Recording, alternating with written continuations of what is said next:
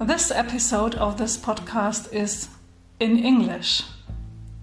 I produce this podcast in English, German, and Swedish, and therefore I will tell you at the beginning of each episode in which language it comes.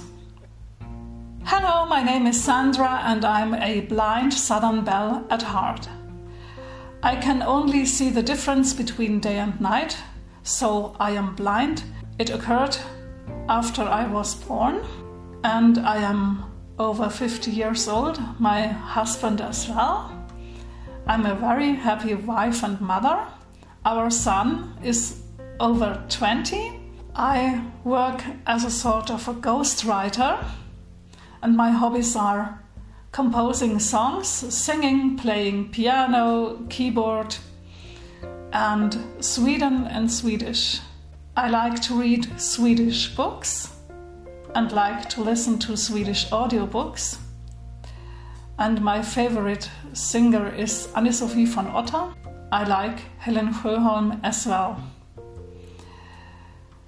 This podcast is about what it means to me to be a Southern Belle and um, what it is like to be a Southern Belle at heart, how to find literature about this, and how to work around problems that occur when you are blind and want to be a Southern Belle.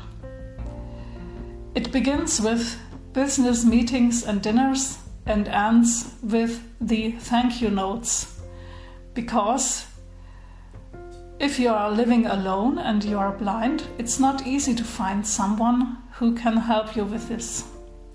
So you have to work around this. And it's very difficult to find literature about it to be a classy lady or a southern belle if you are blind. It seems to me it's all about to help and support people with a handicap, but not how a handicapped person can be a Southern Belle or a lady in style. So, I'm from Germany. I hope you excuse my bad English. I hope you enjoy this podcast, even if my English is not so very good. But I'm very thankful that you are here. Thank you so much for staying with me and for following me. Have a nice time, and it would be great to hear of you. Bye!